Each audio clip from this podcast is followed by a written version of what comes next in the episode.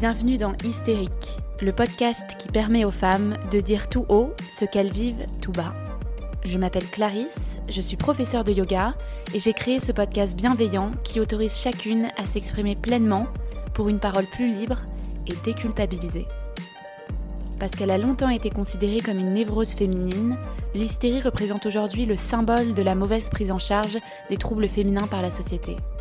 Endométriose, fausse couche, ménopause, surcharge mentale. Dans chaque épisode, vous découvrirez l'histoire inspirante de femmes qui nous confient comment elles ont réussi à surmonter et à apprivoiser ce qui semblait faire d'elles des hystériques. Autant de témoignages pour déconstruire les tabous féminins et décomplexer toutes celles qui nous écoutent. Est-ce que vous aussi, ça vous est déjà arrivé de rester bouche bée suite à une remarque déplacée dans la rue? On appelle ce phénomène le phénomène de sidération qui nous laisse sans voix. Car lorsque l'on est attaqué, c'est le choc qui nous fait souvent perdre tous nos moyens. Mais aussi parce que le sexisme est depuis longtemps banalisé dans notre société et que certaines réflexions pourraient sembler banales ou drôles, alors que c'est tout le contraire. Sexisme, harcèlement de rue, pas besoin de vous donner de chiffres, c'est bien simple, on l'a déjà toutes vécu une fois dans notre vie. À tel point que, même en 2022, 80% des femmes déclarent se sentir en insécurité lorsqu'elles sont seules dans la rue. Et pour être honnête avec vous, moi la première. Épuisée par la situation, Axel décide d'agir et se lance dans l'entrepreneuriat en créant sa propre maison d'édition, L'Éclap.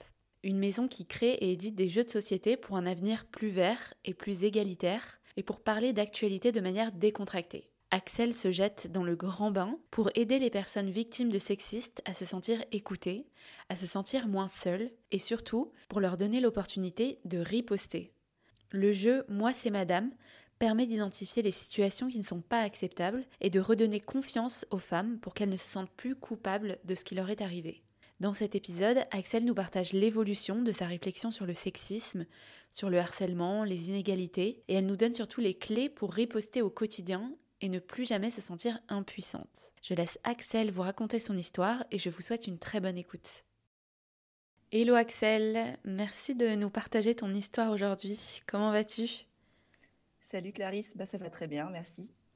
Euh, je suis très contente de te recevoir aujourd'hui, d'autant plus que cet épisode sera diffusé le, la journée du, 8 mars. Donc, euh, quel honneur ouais, donc euh, je suis très contente d'aborder les sujets qu'on va aborder ensemble. Axel, tu es la co-créatrice du jeu de cartes Moi c'est Madame, un jeu qui dénonce le sexisme et qui nous entraîne à riposter face aux, remarques déplacées.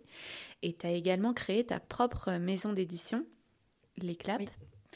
Euh, bah, Est-ce que tu peux commencer par te présenter euh, à nos auditrices? Ben, J'ai l'impression que tu as dit J'ai tout dit.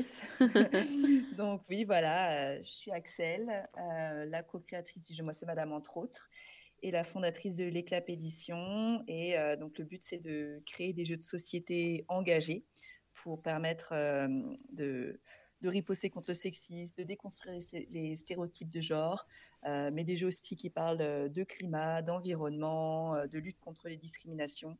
Voilà, que des sujets qui nous semblent être importants de, mettre en lumière aujourd'hui et aussi des jeux qui permettent de, donner la parole à tout le monde et d'aborder tout ça avec un peu d'humour et de légèreté parce que c'est pas toujours évident. Ouais, c'est ça que je trouve génial, c'est d'apporter un peu de un côté un peu ludique à ces sujets qui sont toujours assez euh, très sérieux et voilà qu'on n'aborde pas toujours euh, de la bonne manière. Euh, aujourd'hui, on va parler ensemble de sexisme, de harcèlement de rue, de croyances limitantes, d'entrepreneuriat quand on est une femme aussi. J'aimerais bien reprendre un petit peu bah, ton histoire, quel genre de petite fille tu étais quand tu étais plus jeune. Oui, bah pour revenir au début, moi, en fait, quand j'étais petite, j'étais vraiment euh, le stéréotype de la petite fille. Quoi. J'étais, j'étais habillée exclusivement de rose, euh, plutôt de robe même. J'avais un seul pantalon, mais il était rose. Euh, j'aimais beaucoup jouer à la poupée. Et puis j'étais aussi, j'adorais créer des choses déjà, des, des, déguisements, des cabanes, faire des reportages avec ma cousine. je créais des jeux déjà. Ok, génial. Et qu'est-ce que tu as fait comme étude? J'ai fait une école d'art à Strasbourg dans la section de communication en didactique visuelle. Donc le sujet, c'était de transmettre via des méthodes visuelles ou vidéo. Et après, je me suis spécialisée dans tout ce qui est UX design, donc c'est expérience utilisateur. Moi, ce que je, ce j'aimais, c'était surtout trouver des moyens de, de transmettre et aussi de faire interagir les gens, de les rendre acteurs plutôt que ouais, acteurs plutôt que spectateurs. Ouais. Et du coup, tes premiers boulots, c'était c'était quoi? C'était un petit peu DA ou bah, J'ai surtout travaillé au départ en tant que graphiste ou web designer parce que finalement l'UX c'est surtout sur des, des plateformes numériques. Mais très vite, je suis allée dans le jeu pour pouvoir surtout travailler sur de l'humain plutôt que ce soit homme-machine, c'était entre humains, ça m'intéressait vachement plus. Et maintenant, ça fait bien huit ans que je suis déjà dans le jeu, donc euh, j'ai eu la chance de, de rentrer assez vite dans, dans ce milieu-là après mes études. Ouais, en plus, c'est pas commun comme milieu, je trouve. Mmh. Euh, et, est-ce que justement, tu as, baigné dans un, dans un milieu assez féministe euh, quand tu étais plus jeune, quand tu étais plus petite, ou pas du tout, et c'est venu avec le temps en grandissant, euh, avec tes propres expériences? Ouais, pas vraiment. Hein. Moi, je pense pas avoir entendu ce mot féminisme dans mon entourage quand j'étais petite. On avait un peu eu plein de propos, surtout écolo. Je pense que mes parents, c'est quelque chose qui les, qui les touchait plus. Euh, mais pour autant, je n'ai pas non plus grandi dans un, dans un monde euh, machiste. Pour autant, mmh. on m'a toujours euh, supporté dans ce que je voulais faire. Euh, j'ai jamais vraiment eu de frein dans, dans l'évolution de ma carrière. Au contraire, j'ai eu beaucoup de soutien de la part de ma famille. Donc, donc voilà, c'était pas c'était pas féministe, mais pas non plus machiste. Oui, oui, oui. Il n'y a rien qui t'a choqué euh, en grandissant, quoi. Et, euh, et, en tant que jeune fille, est-ce que tu avais conscience du sexisme et du harcèlement de rue? Bah, Oui, c'est sûr qu'il y avait certaines situations qui me choquaient un peu, comme quand euh, j'allais chez ma tante plus jeune pour passer quelques jours et que je voyais mon oncle rentrer du travail, qui se mettait en calbute sur son, grand euh, canapé en cuir noir à fumer des clopes à répétition en regardant la télé en attendant que ma tante fasse à manger, euh, mette la table. et puis après, il, allait à la table, hop, il revenait à son canapé. Ma tante qui faisait tout. Ça, c'était pas des situations que je voyais chez moi et c'était c'était choquant sans être choquant puisque bon voilà c'était c'était comme ça chez eux. Euh, mais bon, je pense que moi aussi, j'idéalisais un petit peu tout ce qui était masculin. J'avais envie de faire comme eux d'une certaine manière, euh, j'avais aussi intégré un peu toutes ces situations sexistes, je pense, comme beaucoup d'entre nous finalement. Ouais. Et est-ce que quand tu voyais ça, justement, euh, ce couple, tu disais que que c'était comme ça, que, que le couple fonctionnait comme ça, ou au contraire, euh, tu disais, attends, mais il est hors de question que chez moi, ce soit comme ça dans, dans 20 ans, quoi? Oui, bah c'est sûr que j'avais pas, j'idéalisais pas cette situation. Ouais.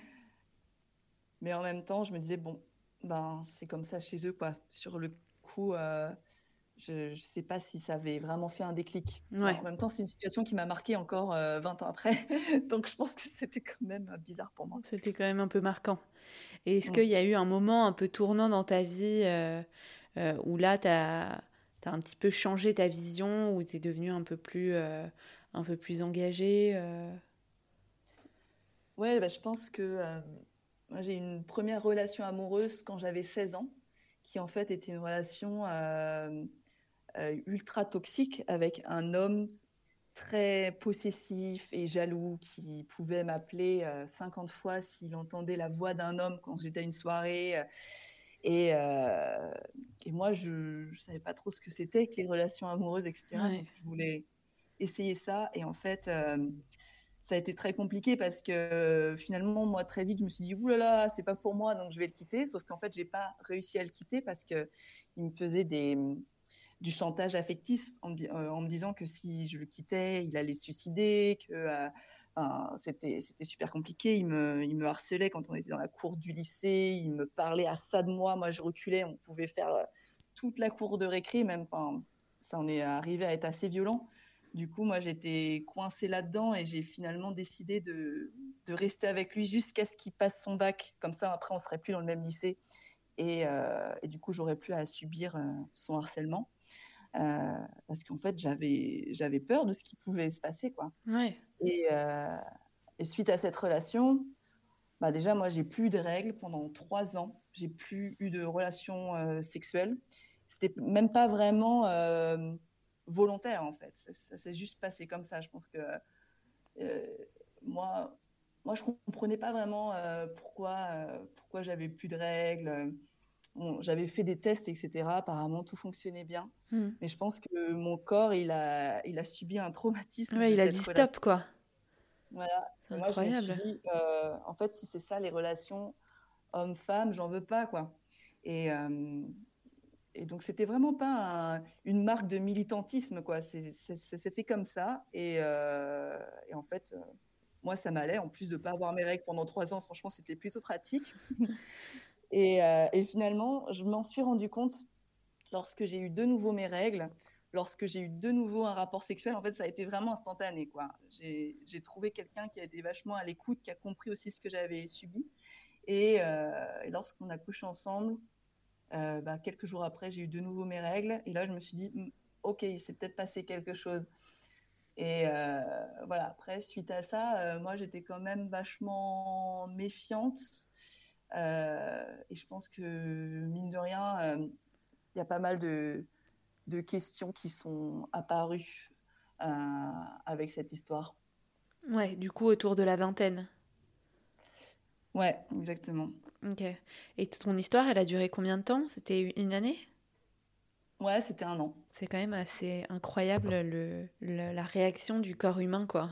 À quel point ton cerveau peut mm. influencer tout ce qui se passe dans ton corps quand on, quand on laisse un peu le corps parler, enfin, souvent, c'est pas la première fois que mon corps parle pour moi. Et dans ma tête, j'étais un peu dans ouais, je, je comprends pas. Euh, en fait, euh, cette relation, bon bah ok, c'était pas une relation euh, idéale, mais mais bon, c'est comme ça. Je pense que je, je diminuais vachement les faits.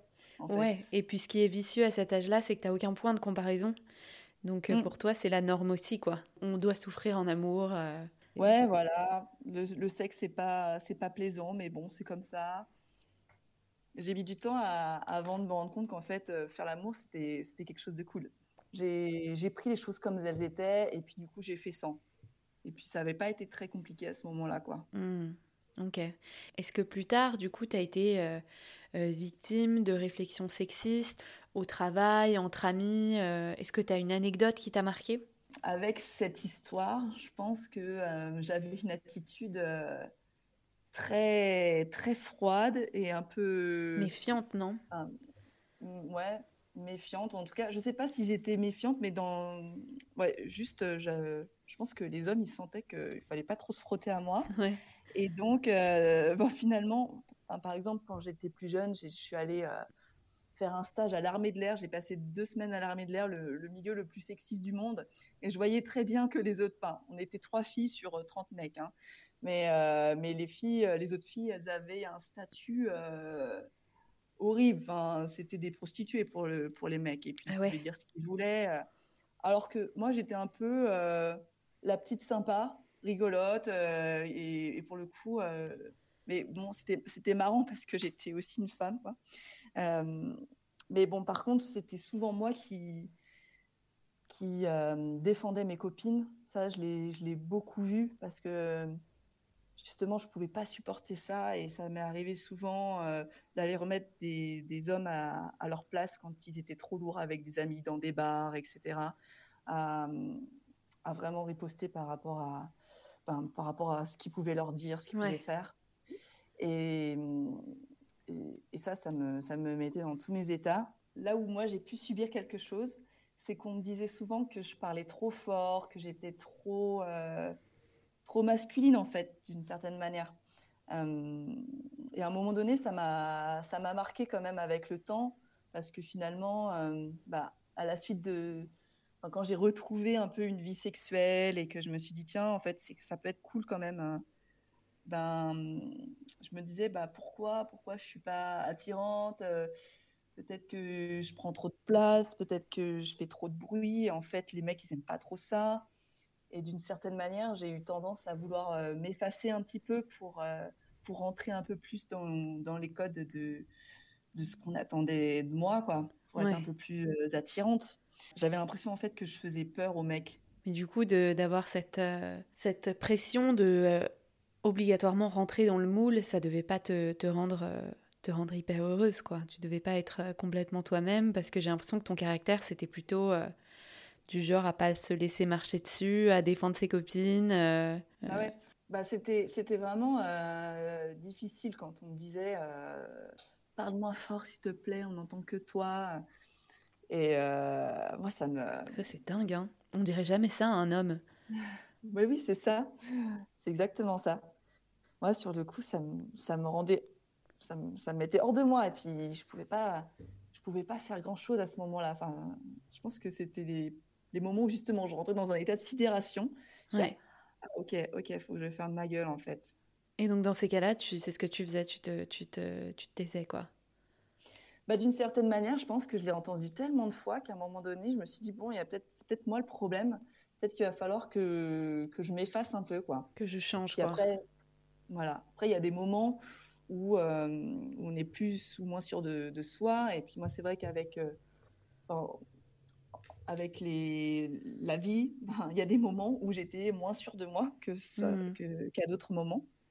Et, euh, et, au final, en arrivant à la fin de mes études, ça ne marchait pas trop bien avec mes études. Et, et, je me suis dit, bon, là, il va falloir rentrer dans le moule. Quoi. Ouais, d'accord. Mais du coup, c'est drôle parce que tu as eu un petit peu cette euh, prise de conscience où tu t'es dit je vais rentrer dans le moule, je vais parler moins fort, prendre moins de place. Et puis ensuite, tu as décidé de, de créer un jeu de cartes euh, de riposte et aussi de créer ta maison d'édition. Euh, je, pense que ça s'est un petit peu fait au même moment, enfin, tu vas nous raconter. Mais du coup, complètement à l'encontre de, de ce qu'on t'avait fait ressentir avant, quoi. Bah oui, c'est sûr qu'il y a quand même une période où bah, je me suis un peu posé pas mal de questions là-dessus. Et, euh, et notamment aussi euh, autour de ma sexualité, parce qu'après, j'ai j'ai eu des relations longues avec des hommes et je pense qu'il m'a fallu du temps un petit peu pour me renouer à ma sexualité. Et, j'ai un petit peu exploré différentes manières de, faire. J'ai beaucoup parlé de ça avec des amis. je suis allée faire tirer les cartes du, tarot de Marseille pour comprendre en fait qui, qu'est-ce qui marchait pas quoi. J'ai fait des actes psychomagiques, plein de choses qui qui étaient un peu, euh, qui me sortaient un peu de ma zone de confort, mais j'étais j'étais curieuse, je voulais comprendre. Et, ce que j'ai réalisé avec tout ça, c'est que finalement, il fallait que je trouve un peu ma cet équilibre entre euh, mon côté masculin et mon côté féminin, même si j'aime pas trop enfin, genrer ce, genre-là. On pourrait dire euh, voilà, le yin et le yang, quoi, le, côté un peu euh, doux et le côté un peu euh, rentre-dedans, conquérant. Et, et, je pense que ces différentes actions, cette recherche, en fait, de, de par ces actes psychomagiques ou de la discussion avec des amis, j'ai petit à petit essayé de trouver cet équilibre. Et donc, oui, j'en suis arrivée à créer un jeu pour riposter contre le sexisme.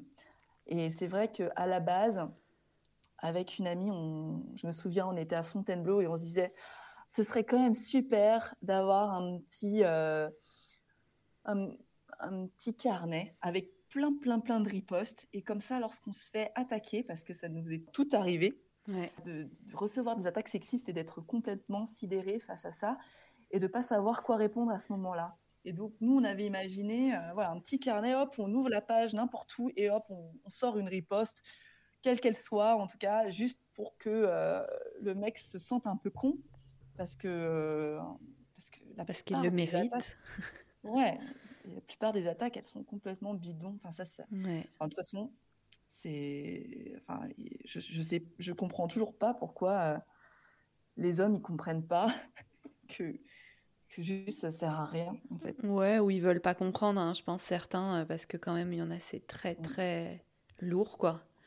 Et effectivement, comme tu dis, il y a ce phénomène de sidération qui fait que dans la majorité des cas on répond pas et en même temps on n'a pas envie en fait, je pense de de rentrer dans son jeu. Oui. Euh, et en même temps, tu sais, il y a ce moment où, comme après une dispute, tu y repenses et tu te dis, mais là, j'aurais pu, j'aurais pu lui dire ça. C'est exactement ça. Voilà, sur le moment, j'ai pas pu, mais là, en y réfléchissant, mais c'était tellement déplacé, j'aurais dû le remettre à sa place, quoi. Ouais, complètement. Et puis, je trouve que ça, ça a un impact aussi sur, euh, sur le monde dans lequel on vit. par exemple, bah, les femmes, quand elles se baladent dans la rue, moi c'est mon cas, ben, on n'ose pas regarder les gens dans les yeux. Tout de suite, on a dit, oh là là, si je le regarde, il va croire que je lui fais un signe, etc.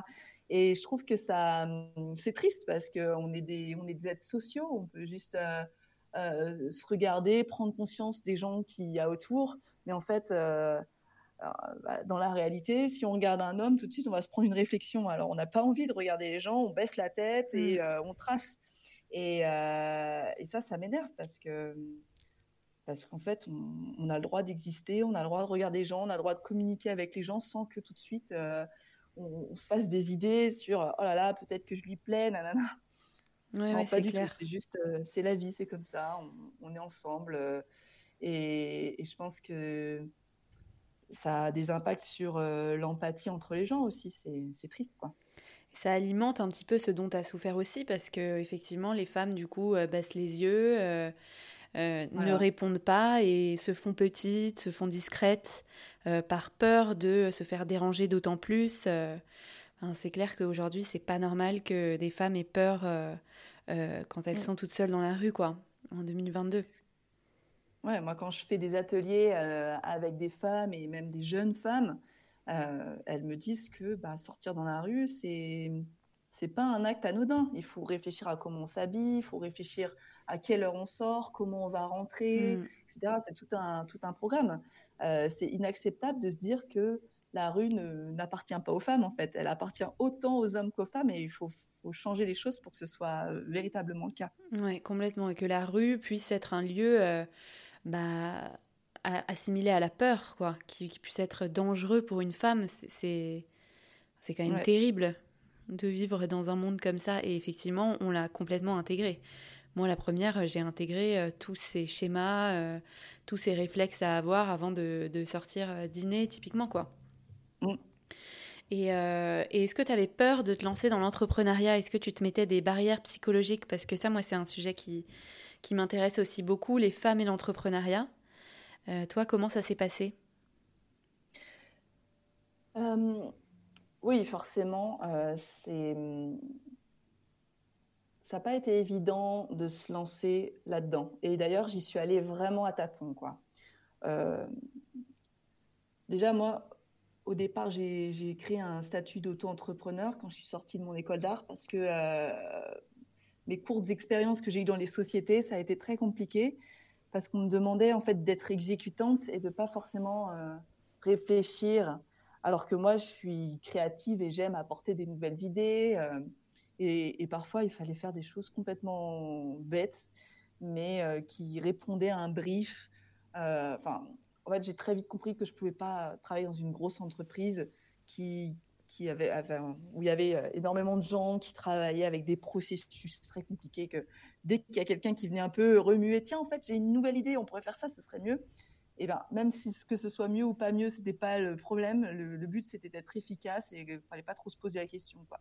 Donc, euh, moi, là, j'ai vu que j'allais très vite être malheureuse. Donc, j'ai décidé de travailler à mon compte, de faire des projets aussi qui étaient différents et qui touchaient à mes valeurs. Mais voilà, moi, c'était pas forcément euh, ce que j'avais, ce que j'avais voulu. Et puis après, j'ai trouvé un, un, travail euh, justement où je créais des jeux où là, c'était super. Mais finalement, cette boîte, elle a vite mis la clé sous la porte, donc je me suis retrouvée de nouveau seule. Et au départ, j'ai voulu créer une entreprise avec mon ancien boss, avec qui je m'entends super bien. Sauf qu'il est parti au Canada et que c'était compliqué de faire ça à distance, donc j'ai fini par créer ma boîte seule, quoi. Et c'était c'était vraiment pas mon ambition, mais mais en fait, il fallait que je le fasse parce que sinon sinon j'allais pas pouvoir vraiment faire le métier qui me correspondait le mieux c'est-à-dire créer des jeux. Et, euh, et donc, euh, voilà, je me, je me suis dit, bon, allons-y, je vais me former à ce que c'est que l'entrepreneuriat, et puis on verra bien. Ensuite, j'ai rencontré euh, Elsa Misquet, avec qui on a eu l'idée de, de, créer le jeu, le jeu Moi c'est Madame. Et on a décidé de lancer ce jeu-là ensemble. Donc, finalement, on, on, a été toutes les deux à lancer ce projet entrepreneurial. Euh, et, ça a été un super succès en, septembre 2020. Du coup, suite à ça, bah, j'avais un petit peu une place en fait pour pouvoir créer ma société d'édition. Donc j'en ai j'en ai profité, j'ai pris l'opportunité pour pour le monter. De toute façon, c'était nécessaire pour pouvoir faire vivre le jeu. Et, et puis moi, c'était une idée aussi que j'avais depuis longtemps dans la tête.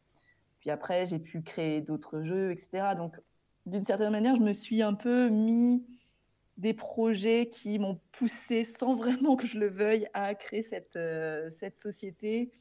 Et, euh, et puis après, j'ai dû embaucher des gens, euh, j'ai dû gérer bah, pas, mal, pas mal de choses comme, comme on gère une société. Quoi. Une boîte, quoi. Et j'ai vraiment, voilà, j'ai vraiment un peu tout, tout découvert en faisant. Et bah, je pense que ça, c'est aussi ma, ma manière d'être, quoi je, me lance dans des choses et puis on verra bien. Et, euh, et puis bah, ça n'a pas toujours été facile. Des fois, je me suis dit, voilà, qu'est-ce que je fais là? Et, c'est vrai que d'assumer le fait d'être entrepreneur, aussi quand on est une femme, bah, déjà, euh, moi, j'ai jamais eu de modèle vraiment dans mon entourage de, personnes, de femmes qui avaient monté leur boîte. Euh, ça me semblait un peu hors de portée. Je me, je, me sentais complètement imposteur dans, cette idée. Mais très vite, du coup, je me suis entourée d'autres femmes qui montaient leur boîte comme moi et qui sont maintenant devenues des amies très proches avec qui euh, je communique beaucoup. Euh, je trouve qu'il y a beaucoup de sororité justement dans, dans ce milieu-là et, et, moi, bah, sans ça, euh, sans ça, je pourrais pas. Si j'avais pas eu des, des personnes autour de moi qui étaient entrepreneurs ou entrepreneuses, je pense que j'y serais pas allée parce que parce qu'il fallait, fallait, que je, fallait que je puisse communiquer, que je puisse échanger. J'ai aussi pas mal fait de, de couveuses d'entreprise, euh, voilà, pour, euh, pour être le moins seul possible, quoi. Ouais, bah, c'est hyper important. Et puis l'entraide, euh, le, retour d'expérience pour pas faire les mêmes erreurs que les autres ou se faire aider quand on en a besoin. Je pense que c'est indispensable de bien s'entourer quand on, quand on entreprend. Mmh, et, et du coup, donc euh, votre jeu, c'est le premier que vous avez lancé, ça s'appelle Moi c'est Madame et comme tu disais, c'est des cartes du coup vous l'avez vous l'avez vraiment créé. Toi tu t'étais dit, tu sais souvent on se dit ça serait génial euh, euh, un truc qui pourrait nous aider à faire ça, mais toi tu l'as quand même concrétisé. Un jeu que tu pourrais utiliser bah, entre amis le soir, mais aussi glisser dans ton sac pour te donner des idées de, de riposte quand on se fait embêter dans la rue, c'est ça? Ouais, complètement. Bah, donc déjà avec mon amie, on avait pensé à ça. Et euh, quand j'ai rencontré Elsa, elle m'a expliqué qu'elle faisait un podcast qui s'appelle le podcast Yes, euh, dans lequel elle interviewe des femmes qui ont su riposter à des attaques sexistes. Donc j'ai vraiment apprécié ce podcast parce que il est, euh, il est positif en fait. On, on entend les histoires sexistes, mais surtout, ce qui est le plus intéressant, c'est qu'on voit comment la personne elle a fait pour riposter. Et souvent, mmh. c'est très marrant. Et donc, euh, c'est un podcast qui a un certain succès, euh, voilà. Et moi, je lui dis que je faisais des jeux et que ce serait peut-être cool qu'on imagine un, jeu adapté du podcast Yes, justement pour que les femmes euh, puissent aussi s'entraîner chez elles, entre amis, à riposter contre le sexisme, mais que ça puisse aussi être pour leurs, leurs copains qui se mettent à la place des femmes, qui comprennent un peu ce que peuvent subir les femmes au quotidien. Et donc, euh, on a monté le projet et on, s'est emparé, enfin, on, s'est basé sur tous les, témoignages des femmes du, podcast pour que ce soit vraiment ancré dans la réalité. On a essayé aussi de faire plein de situations diverses, que ce soit du harcèlement de rue, euh, du sexisme euh, entre amis, au travail, dans, un couple aussi, tout ce qui est sexisme ordinaire. Et, des, variations de, de, sexisme plus ou moins hardcore. Euh, mais aussi ouais, pour, euh, pour se rendre compte que bah, il y a pas mal de situations qui sont complètement intégrées, qui sont pas acceptables en fait. Donc de là, on a créé le jeu Moi c'est Madame. Donc le principe, il est assez simple en fait. On a des attaques sexistes et le but c'est de trouver les meilleures ripostes. Et donc on a plein plein d'idées de ripostes. Donc là, effectivement, comme tu l'as dit, on peut aussi prendre euh, les, les, cartes de riposte dans son sac à main et en, en tirer une. On a fait aussi des cartes anti-macho, comme ça, euh, quand on n'a pas envie de répondre, on peut donner la carte anti-macho au mec qui a fait une réflexion sexiste. Et sur la carte, c'est écrit euh, Là, tu viens de dire un truc sexiste, j'ai pas le temps de t'expliquer, mais va sur le blog de Moi, c'est Madame, on, explique euh, pourquoi telle ou telle chose est sexiste. voilà, pour, pour économiser un petit peu de salive, quoi, quand on en a marre. Pas perdre de temps. Et voilà. Et du coup, bah, ça a été un super succès. On a eu plein de retours. moi, à chaque fois que j'y joue, je suis assez impressionnée aussi par la créativité de, certaines personnes sur les ripostes. Et puis, et ce que j'adore, c'est que bah, déjà, il y a plein d'assauts qui se le sont appropriés l'utiliser de, manière différente. Des fois, les gens, ils ont créé des règles du jeu que je n'avais même pas imaginées, mais, mais du coup, ça en fait un outil, en fait, vraiment euh, pour, euh, pour tout le monde. Et, euh, et puis, souvent, bah, les femmes, elles me disent, ouais, ça, ça, ça nous donne de la force, quoi. En fait, on se rend compte qu'on on a tout ce qu'il faut en nous pour, pour répondre. Donc, même si dans la vraie vie, on le fait pas forcément, bah déjà on sait qu'on on a cette potentialité. Donc ça, voilà, ça redonne un peu de pouvoir aux femmes, même, euh, comme je disais, même ça, ça, permet à certaines femmes, hommes, euh, de se rendre compte de, des choses qui ne sont pas acceptables. Oui, ça euh, sensibilise voilà. les autres. Et on en a créé récemment une version pour les ados. Et, et là, pareil, on est allé avec moi, mais aussi d'autres profs, éducateurs et tout ça. On a fait travailler des, ados sur, sur ce que c'était que le sexisme. On a récolté surtout la parole des ados. Euh, pour créer cette version qui soit tout autant euh, vraiment ancrée dans, le quotidien. Euh, et, on est super contente du résultat. On parle aussi plus largement de stéréotypes de genre pour aussi toutes les attitudes virilistes, pour déconstruire tout ça, permettre de parler de sexualité dans, des, dans des classes de collège, de lycée, mais aussi à la maison, quoi. Et, et pareil, trouver les, meilleurs ripostes et peut-être trouver des, moyens plus, plus fins, plus subtils de répondre à ça, parce que souvent on a envie de répondre euh, par, euh, par la colère, et c'est tout à fait normal. Mais si on arrive à, travailler un peu son sens de la répartie, parfois ça peut faire encore plus de d'impact. Ça peut encore plus marquer, ouais, effectivement. Déjà, ils s'attendent pas forcément à ce qu'on réponde, mais alors si en plus c'est bien réfléchi, euh, ça va peut-être le faire cogiter un peu plus, quoi. En tout cas, et après, si ça fait rire les potes, c'est déjà pas mal. Ouais, non, mais c'est trop bien comme, euh, comme projet, je trouve ça génial, et surtout en plus de sensibiliser les, les adolescents et de, et de parler de sexisme ordinaire. Euh, parce que c'est vrai que bah, il peut y avoir aussi des femmes qui peuvent jouer à ce jeu qui ne réalisent pas que certaines euh, scènes du quotidien ne sont pas normales entre guillemets et proviennent du, sexisme, quoi. Oui, et moi la première, parce que euh, Elsa, avec qui je me suis associée pour le jeu, elle, elle a vraiment baigné dans le féminisme depuis toute petite, donc euh, elle a un, savoir que, que moi j'avais pas à l'époque. Et, et, moi, ça m'a beaucoup aidé aussi de créer ce jeu-là, et ça m'a permis de justement de mieux identifier les moments où en fait j'avais intégré certaines notions sexistes et comment, comment déconstruire tout ça, comment m'en détacher pour, pour, pour, être plus libre en fait. Et aujourd'hui, du coup, tu t'engages euh, d'autant plus dans la cause féminine. Est-ce que tu as, est-ce que as d'autres projets avec ta, ta maison d'édition notamment? Pour le moment, je préfère pas encore en parler parce qu'il n'y a rien de, c'est trop tôt. complètement sûr.